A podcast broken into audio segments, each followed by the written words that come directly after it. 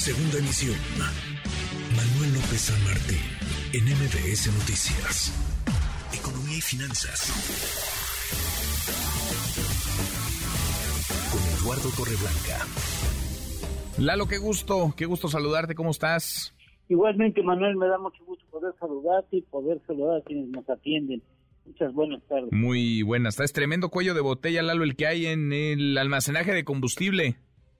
Sí, es un problema, Manuel, es un problema añejo y hoy nos, nos, pone el dedo en ese renglón el diario Reforma al reportar en su nota principal, en su información principal, la existencia de 60 buques cisternas con gasolinas varados en el Golfo de México en espera de ser descargados, lo que cuesta 48 millones de pesos al día.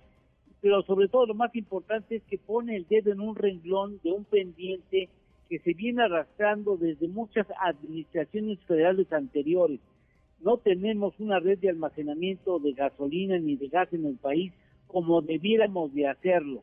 Las gasolinas, en gasolinas tenemos un promedio, según mis fuentes, de tres días, eh, cuando los términos ideales señalan que deberíamos de tener una reserva de tres meses. Estados Unidos tiene una reserva estratégica de 91 días, pero aparte el gobierno tiene una red de reserva de petróleo que es estratégica y en estos días está soltando un poco más de petróleo para evitar las presiones inflacionarias derivadas de lo que ya hemos hablado ya mucho de esos asuntos. La iniciativa privada tiene aparte eh, de productos ya terminados. En el 2017 México quiso ponerse al corriente con esas prácticas que son comunes en los países desarrollados y se hizo el compromiso de ir armando progresivamente un sistema de almacenamiento estratégico que debería de llegar al 2025, si no mal recuerdo, con 15 días de reserva.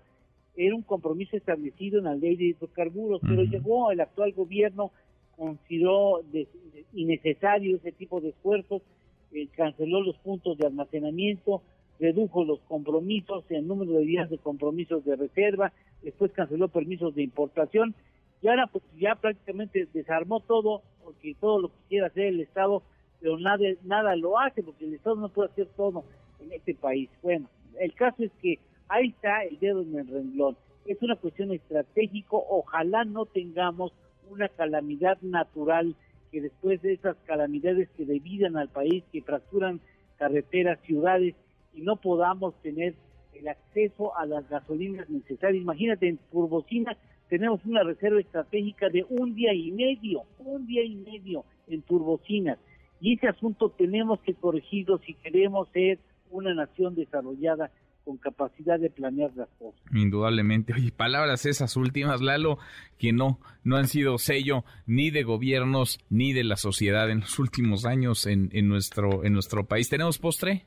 Claro que sí. Fíjate que el peso mexicano es una de las monedas que menos ha, se ha depreciado en el transcurso del, de, diciembre del año pasado al julio 15, junto con Canadá y Singapur son, son de las monedas más fuertes y entre las más débiles están las argentinas, la moneda argentina, el peso argentino, Polonia y Turquía, con una devaluación de entre menos 15 y menos 25%. Híjole, qué, qué cosa. mira que acá, pues sí, nos ha golpeado, por supuesto, el fortalecimiento del dólar, pero ya con esa, con esa comparativa que nos compartes, Lalo, pues es distinto, ¿no? Se ven diferentes las cosas. Estamos en el, en el primer, eh, digamos, segmento con una devaluación menor a menos 3%. Eh, pues no está, digamos, dentro de lo malo no está, no está tan mal. Abrazo, gracias, Lalo. Gracias, igualmente, Manuel. Gusto en saludarte y buenas tardes. Igualmente, muy buenas tardes. MBS Noticias.